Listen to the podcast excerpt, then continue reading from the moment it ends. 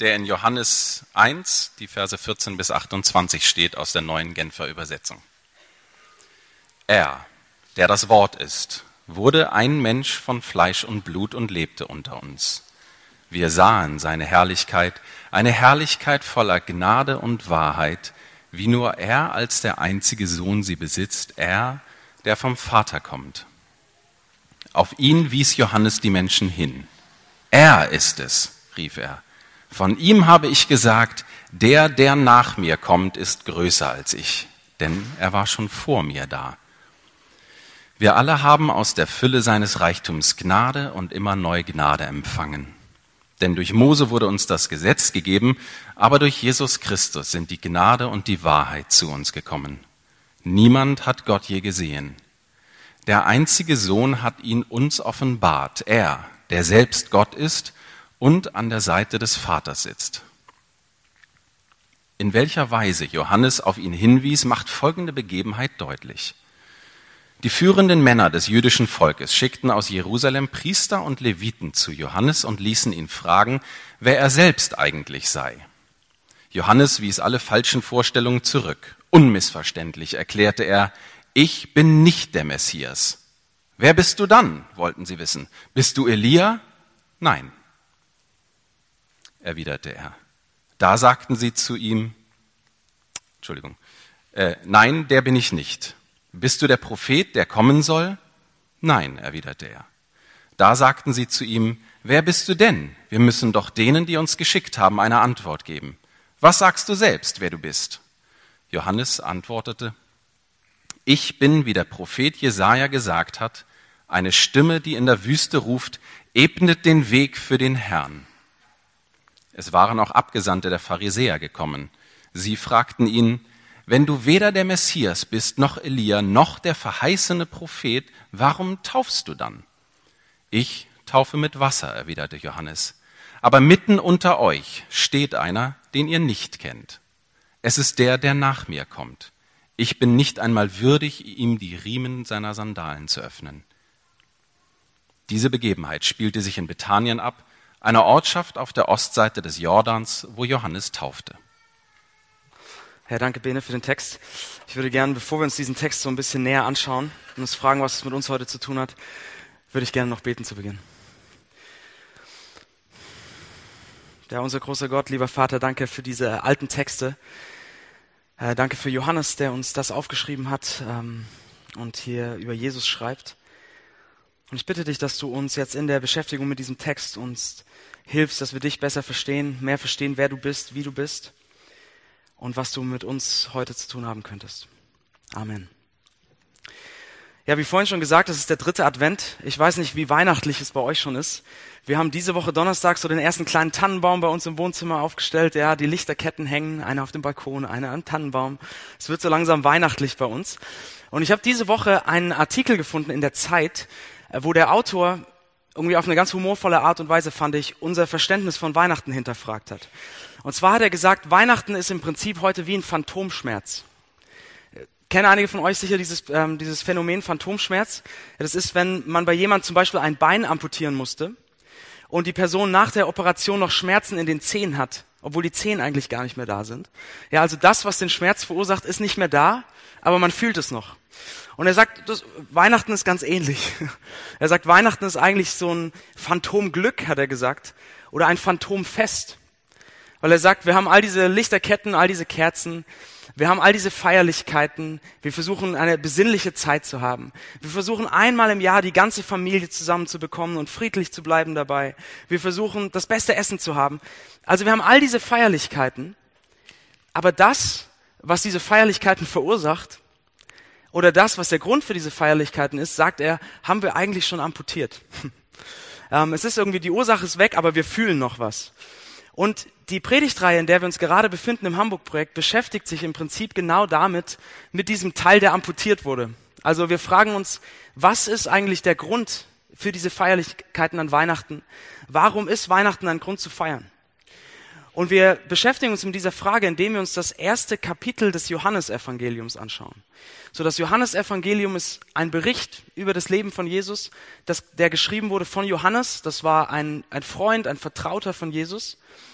Und wir schauen uns das erste Kapitel von diesem Bericht an, weil Johannes in diesem ersten Kapitel uns sozusagen Jesus vorstellt, uns beschreibt, wie er Jesus kennengelernt hat.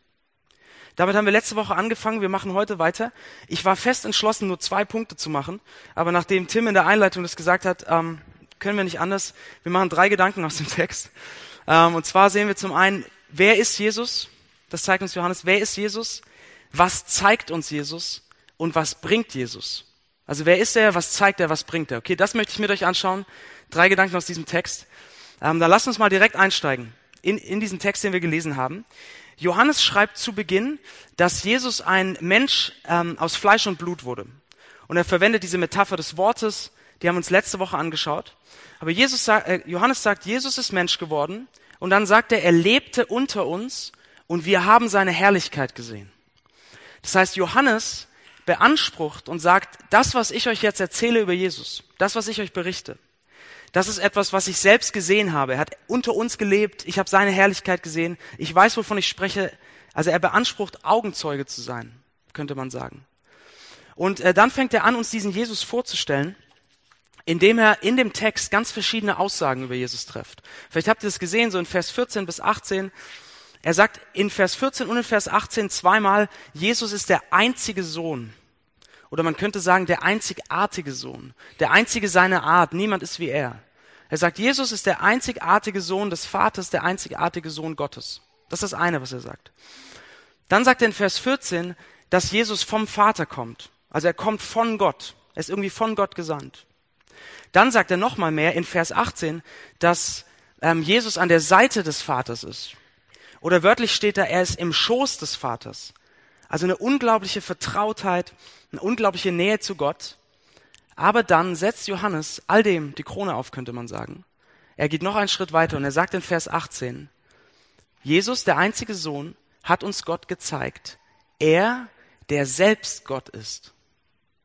Das heißt, Johannes beansprucht, dass dieser Jesus mit dem er drei Jahre unterwegs war, dass dieser Jesus, mit dem er durch Israel gewandert ist, dieser Jesus, mit dem er Fisch gegessen hat, auf Hochzeiten gefeiert hat, im Boot fast untergegangen ist, dass dieser Jesus, mit dem er unterwegs war, Johannes behauptet, dass dieser Jesus tatsächlich Gott ist, Gott selbst.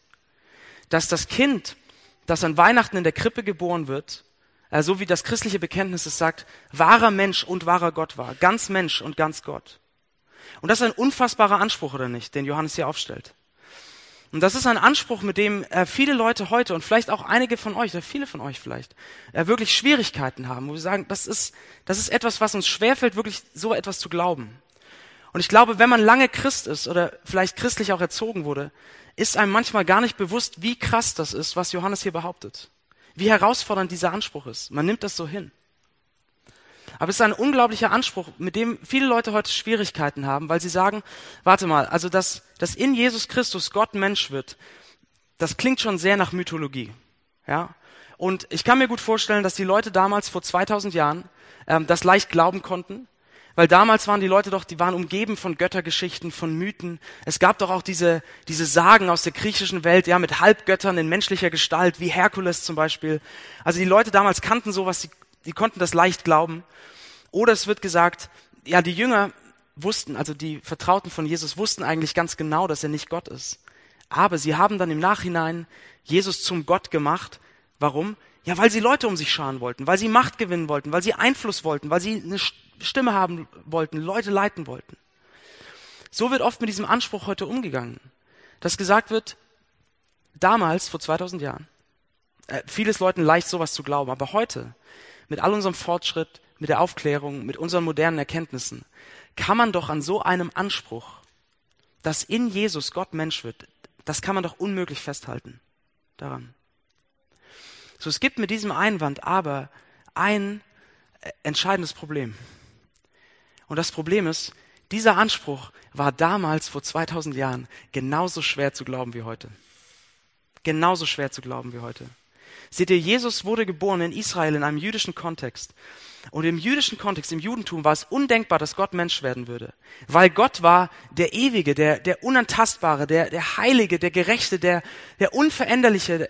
Und die Leute hatten so eine Ehrfurcht vor Gott, vor seiner Heiligkeit, dass sie es nicht mal gewagt haben, seinen Namen auszusprechen, nicht mal gewagt haben, seinen Namen zu schreiben. Das ist heute zum Teil noch genauso. Ich hatte einen Freund, der inzwischen verstorben ist, der Jude war, der hat den Namen Gottes nicht geschrieben, er hat auch nicht Gott geschrieben, sondern hat dann so Striche anstatt von den Vokalen gemacht. Weil Gott ist so heilig, Gott ist so anders, er wagt es nicht mal, seinen Namen aufzuschreiben. So, und dass dieser heilige, andere Gott Mensch werden sollte. Undenkbar. Und seht ihr, am Ende seines Lebens wurde Jesus verurteilt und hingerichtet aus dem, wegen dem Vorwurf der Gotteslästerung. Die jüdischen Führer damals hatten genau verstanden, was Jesus behauptet hatte. Sie hatten genau verstanden, dass Jesus behauptet hatte, Gott zu sein. Und sie haben gesagt, das ist unmöglich. Das ist Gotteslästerung. Niemand da, du musst sterben dafür. Also im jüdischen Kontext undenkbar, dass Gott Mensch wird. Aber seht ihr auch im griechisch-römischen Kontext, damals im ersten Jahrhundert. Äh, klar, es gibt, gab diese ganzen Sagen mit Herkules und allem Möglichen.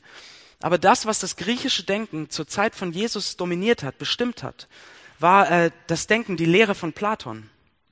Und Platon hat Folgendes gelehrt. Er hat gesagt, das wirklich Wertvolle ist das Geistliche und die Materie, unsere Körper, die materielle Welt, das ist von geringerer Substanz, das ist weniger wertvoll, weniger wichtig. So, und jetzt die Vorstellung, dass der, dass Gott, der höchste Geist, das höchste Prinzip, die höchste Substanz, von der Platon übrigens ausgeht, dass dieser höchste Geist in die, das Materielle kommen würde.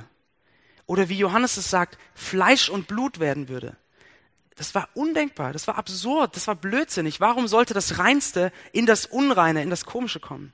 Das war das griechische Denken damals.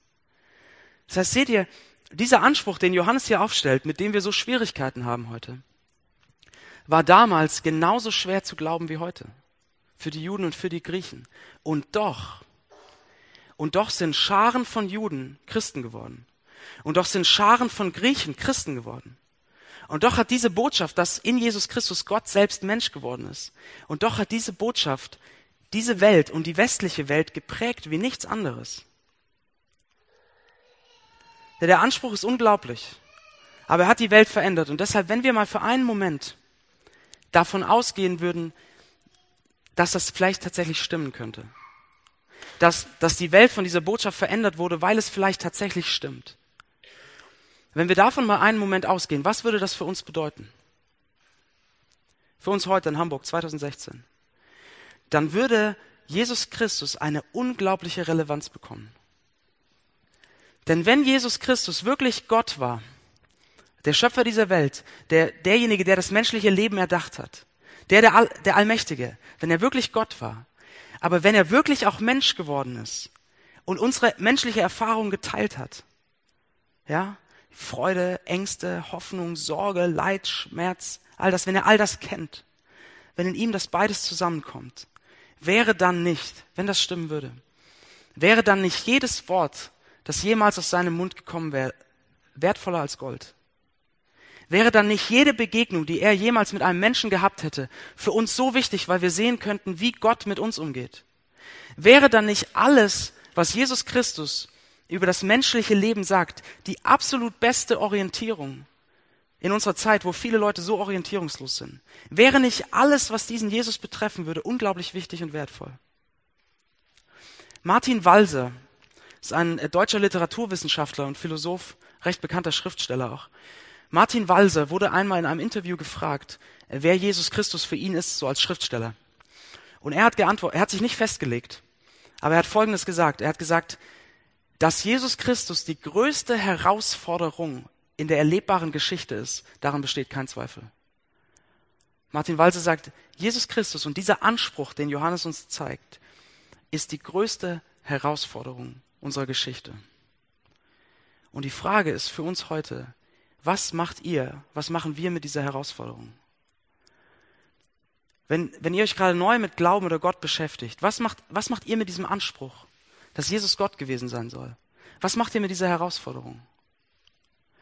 Aber auch für all diejenigen von euch, die Christen sind, vielleicht schon lange Christen, vielleicht seid ihr christlich erzogen worden. Ich glaube, dieser Anspruch ist doch für uns manchmal genauso herausfordernd. Wenn ihr an Jesus denkt, wer ist Jesus für euch? Ist Jesus vor allem, seht ihr Jesus als euren Freund oder als euren Vertrauten, als euren Tröster, als euren Ermutiger oder ist Jesus für euch Gott, der Allergrößte, der Allerherrlichste, einer, für den ihr bereit werdet, auf die Knie zu gehen. Wer, wer ist Jesus für euch noch? Ist es ein Freund oder ist er so viel mehr als das? Ist er das, was Johannes in diesem Text beansprucht? Nicht der Höchste. Also Johannes zeigt uns, wer Jesus ist, aber damit bleibt er nicht stehen, sondern er geht weiter und er zeigt uns zweitens, was Jesus uns zeigt. Lass uns nochmal in den Text schauen. Johannes hatte gesagt, dass er im Leben von Jesus eine Herrlichkeit gesehen hatte. Er hat gesagt, wir haben seine Herrlichkeit gesehen. Also etwas, etwas Schönes, etwas Göttliches, etwas Beeindruckendes. Und er sagt, diese Herrlichkeit war eine Herrlichkeit von Gnade und Wahrheit. Und in Vers 17 sagt er nochmal, durch Jesus Christus sind Gnade und Wahrheit gekommen. So, wir fangen mal mit der Wahrheit an. Was meint er damit, dass durch Jesus Christus Wahrheit gekommen ist? Und seht ihr, Vers 18 erklärt es uns. In Vers 18 ähm, sagt, fängt Johannes an und äh, fängt an mit diesem Satz. Er sagt, niemand hat Gott je gesehen. Und das war da etwas, was damals äh, im jüdischen Glauben absolut selbstverständlich war. Niemand kann Gott sehen, Gott ist nicht irgendwie sichtbar hier anwesend. Und aber das Alte Testament, also der erste Teil der Bibel, lehrte auch, dass, dass wir es als Menschen nicht ertragen könnten, Gott in all seiner Herrlichkeit, seiner Perfektion, seiner Vollkommenheit zu sehen. Ja, niemand kann Gott sehen. Das war selbstverständlich damals. Aber damit, das schwingt noch mehr mit als einfach nur so das optische Sehen, dass ich Gott nicht sehen kann, wie ich jetzt Magnus sehen kann oder so. Sondern das schwingt mit, dass kein Mensch hat Gott jemals gesehen und wirklich ergriffen, begriffen. Kein Mensch kann wirklich beschreiben, wie Gott ist. Kein Mensch kann wirklich erfassen, wie Gott in, all, in allem ist, weil er zu groß ist. Ja, das ist, als würde Hamlet versuchen, Shakespeare zu erklären. Es, es passt einfach nicht. Es ist zu groß, es ist unerklärbar. Also Johannes sagt, kein Mensch hat Gott je gesehen, aber dann schreibt er weiter und sagt, kein Mensch hat Gott je gesehen, aber der einzige Sohn hat ihn uns offenbart. Das heißt, Johannes beansprucht und sagt, dieser Jesus Christus, er zeigt uns Gott. Johannes sagt, Jesus Christus hat, kennt Gott durch und durch. Er hat Gott vollständig ergriffen. Er, hat, er weiß komplett, wie Gott ist und er zeigt ihn uns. Und das ist ja an sich eigentlich logisch erstmal, oder? Wenn wir, wenn wir mal diesen, den Anspruch aus dem ersten Punkt stehen lassen, dass Jesus wirklich Gott ist. Wenn er wirklich Gott ist, dann kann er uns natürlich wie niemand anders zeigen, wie Gott ist, ja, weil er selbst Gott ist. Und Johannes verwendet hier, finde ich, ein, ein ganz interessantes Wort. als er sagt, Jesus hat uns den Vater offenbart. Und was er hier für dieses Wort offenbart verwendet, ist ein Wort, was ursprünglich eigentlich bedeutet, einen vollständigen Bericht ablegen. Ja? Ähm, Lukas ist auch ein Schreiber von einem Bericht über das Leben von Jesus. Ähm, beginnt so zu, ähm, zum Beispiel sein Evangelium und sagt, er verwendet dieses Wort und sagt, ich lege hier einen vollständigen, vertrauenswürdigen, umfassenden Bericht darüber ab, wer Jesus ist. Dieses Wort verwendet Johannes hier. Und es ist, als würde er sagen, Jesus legt einen vollständigen Bericht darüber ab, wer Gott ist. Ja, als würde Jesus zu uns heute sagen, wisst ihr was, ihr habt, ihr habt so viele Ansichten über Gott.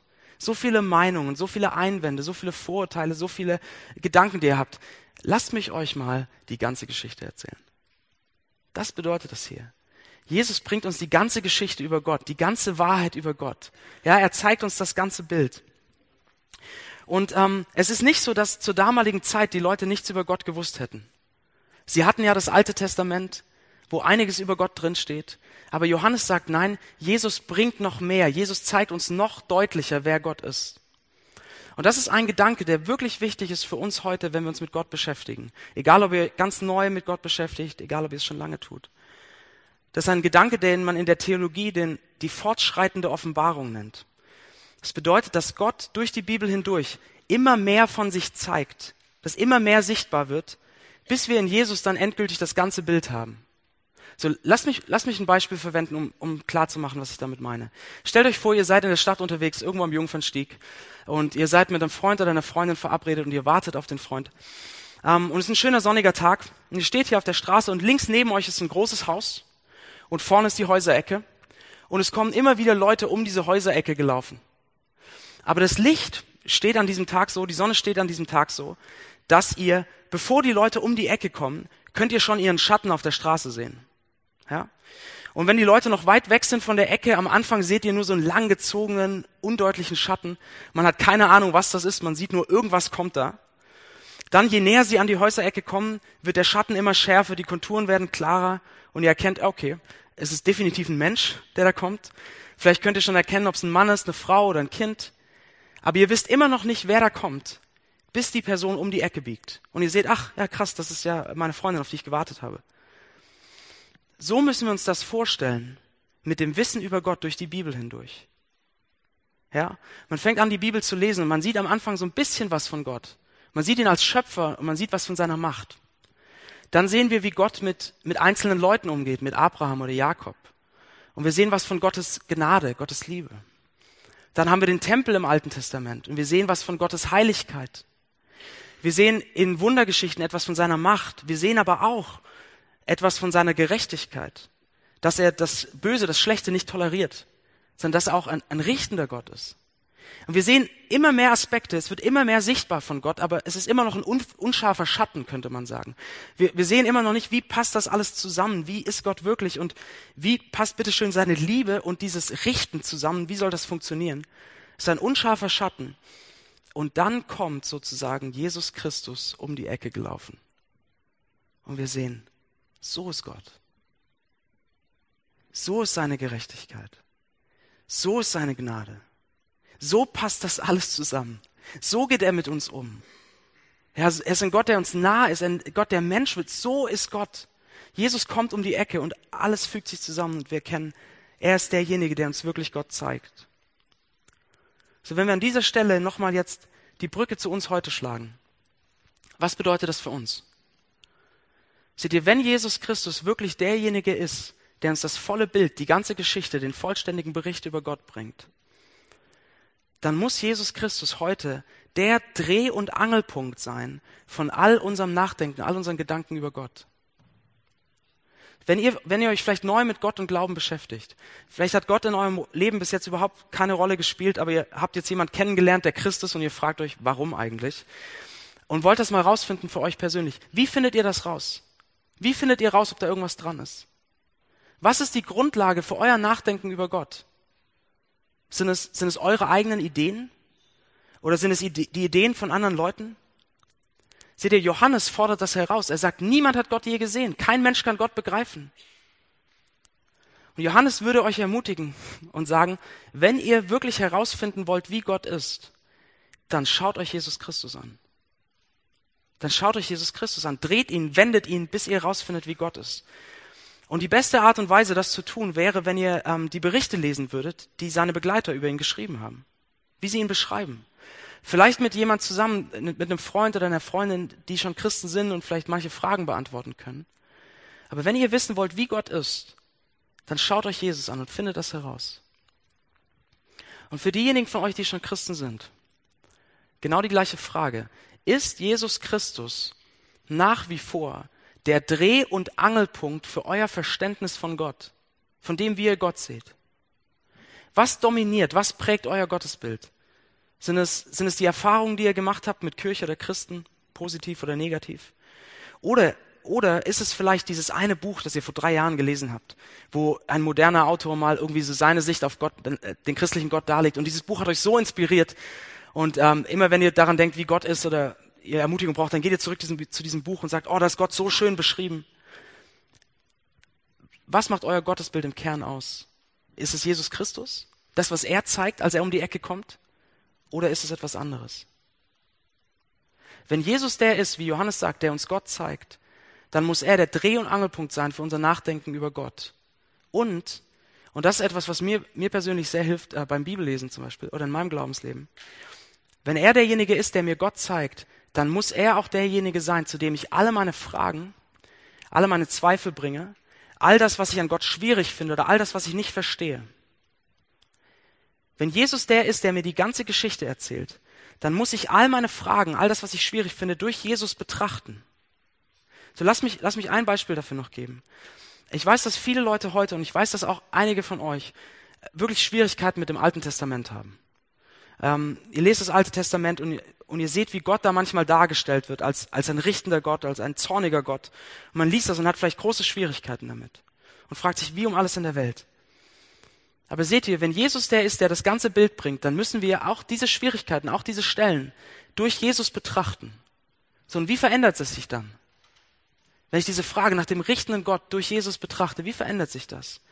Dann sehe ich am Kreuz, dass Jesus Christus das Gericht Gottes, die Strafe Gottes, den Zorn, all das, dass er es auf sich selbst nimmt. Und meine Frage verändert sich, meine Perspektive verändert sich. Das, was ich so schwierig finde an Gott, es hat sich nicht gelöst oder aufgelöst, aber ich sehe es aus einem ganz anderen Licht, weil ich sehe, Jesus trägt das selbst für mich. Was passiert mit euren Fragen, die ihr habt über Gott? Was passiert mit den Dingen, die ihr nicht versteht an ihm? Was passiert mit den Dingen, die ihr schwierig findet? Was passiert mit all diesen Dingen, wenn ihr Jesus anschaut? Wie verändert sich eure Frage?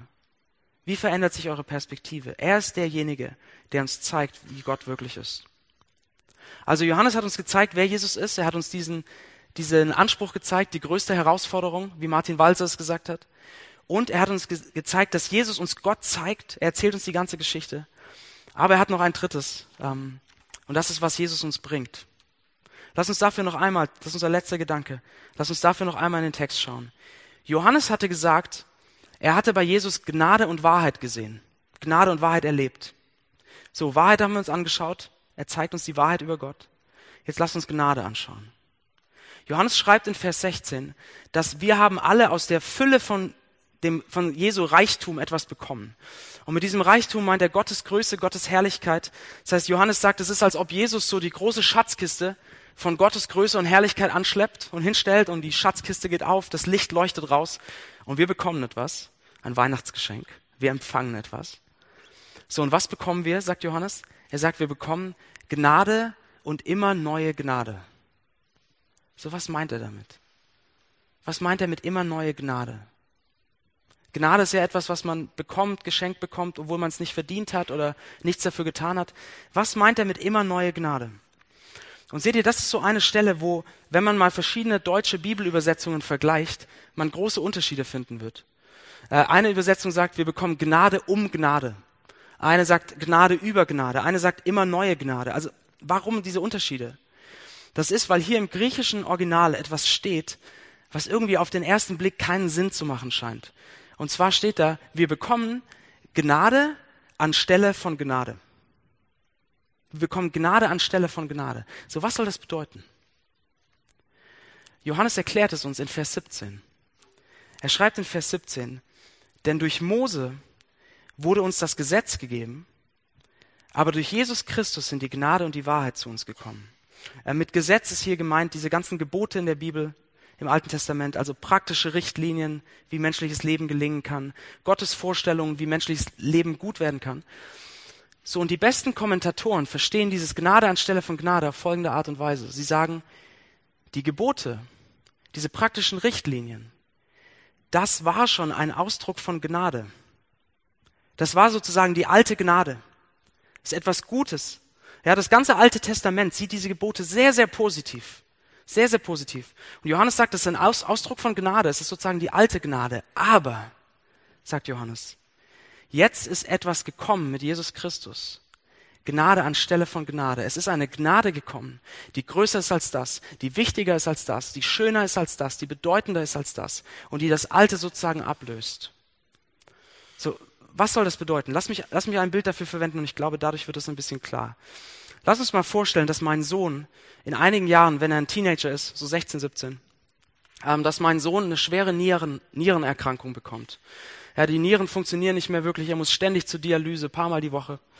Ähm, so, wenn mein Sohn diese Krankheit hätte, dann wäre es doch gut, ein Ausdruck von meiner Liebe, wenn ich versuche, wenn er es denn hören will, als Vater ihm gute Ratschläge zu geben, wie er mit dieser Krankheit leben kann. Also wenn ich mich zum Beispiel mit seiner Ernährung beschäftige und sage, Noah, hör zu, äh, wegen deiner Krankheit, bei Salz, Fett und Eiweiß musst du wirklich aufpassen. Jetzt, okay? Wenn ich ihm diese Regel gebe, das wäre gut. Oder wenn ich mich mit Bewegung beschäftige und sage, es wäre gut für dich, wenn du so einen Ausdauersport machst, weil das erhöht die Nierenfunktion oder lässt sie lange bestehen bleiben. Das wäre gut. Das wäre ein Ausdruck von Gnade, das wäre ein Ausdruck von meiner Liebe. Aber ein wie viel größerer Ausdruck von meiner Liebe oder von meiner Gnade wäre es, wenn ich sage, weißt du was, wir haben doch die gleiche Blutgruppe.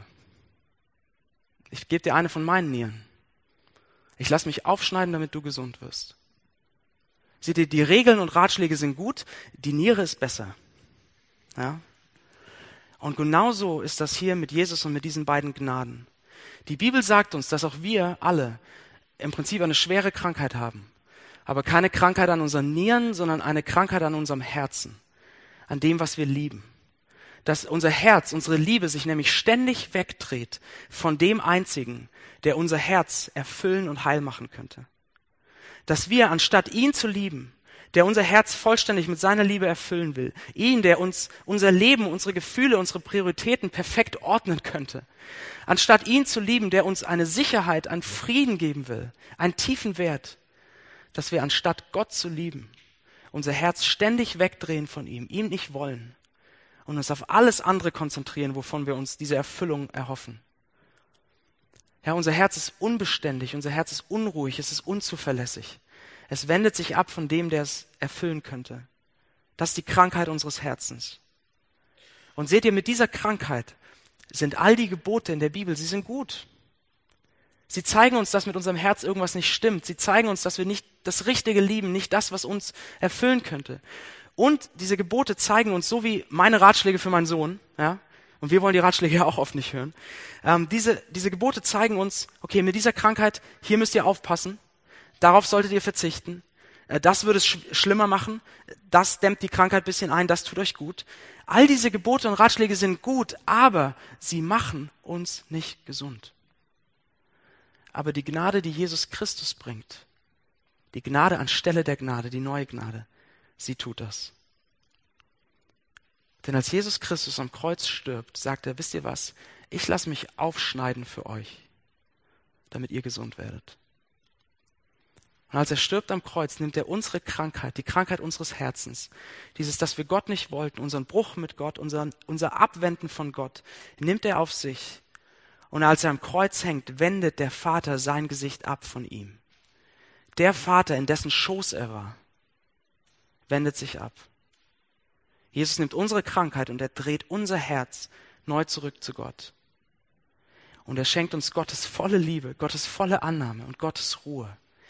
Seht ihr das? Unverdiente Gnade. Ein Geschenk, für das wir nichts getan haben. Das perfekte Weihnachtsgeschenk. Das ist das, was Weihnachten bedeutet. Jesus Christus wird Mensch.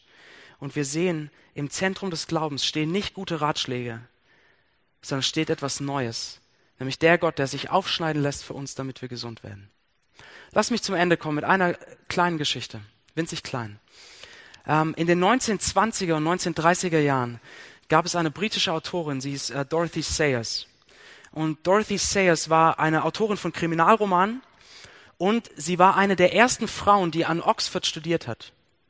So, und sie hat diese Krimis geschrieben und in diesen Krimis gibt es eine Hauptperson, Lord Peter Wimsey. Und dieser Lord Peter Wimsey ist ähm, ein ganz schön ein fehlerhafter Typ. Ja, der ist nicht perfekt, nicht vollkommen, er hat, hat seine Macken und er steckt immer wieder richtig in Schwierigkeiten. So, und eines Tages taucht in diesen Kriminalromanen auf einmal eine Frau auf, Harriet Vane. Und Harriet Vane wird beschrieben als eine der ersten Frauen, die an Oxford studiert hat und als eine Autorin von Kriminalromanen. Die beiden verlieben sich und heiraten und es ist schließlich die Liebe zu Harriet, die Lord Peter Wimsey rettet aus seinen Schwierigkeiten. Was ist hier passiert? Viele Kritiker sagen, dass Dorothy Sayers in diese Welt geschaut hat, die sie geschaffen hat, diese die literarische Welt. Und weil sie ihren einsamen Helden so geliebt hat, hat sie sich selbst in die Geschichte hineingeschrieben, um ihn zu retten, mit ihrer Liebe. Und seht ihr, das passiert an Weihnachten, nur noch so viel größer. Johannes hat uns gezeigt, dass Gott in diese Welt geblickt hat, die er geschaffen hat. Und dass er für uns fehlerhafte Leute so eine Liebe verspürt hat, dass er sich selbst in die Geschichte geschrieben hat, um uns mit seiner Liebe und seiner Gnade zu retten in Jesus Christus. Wenn wir das verstehen, diese Liebe, die er uns schenkt, diese Gnade, dann wird, dann wird Weihnachten kein Phantomfest mehr sein dann wird Weihnachten kein Phantomglück mehr sein, sondern dann haben wir einen Grund zu feiern. Lass uns beten. Jesus Christus, du bist, du bist wahrer Gott und wahrer Mensch.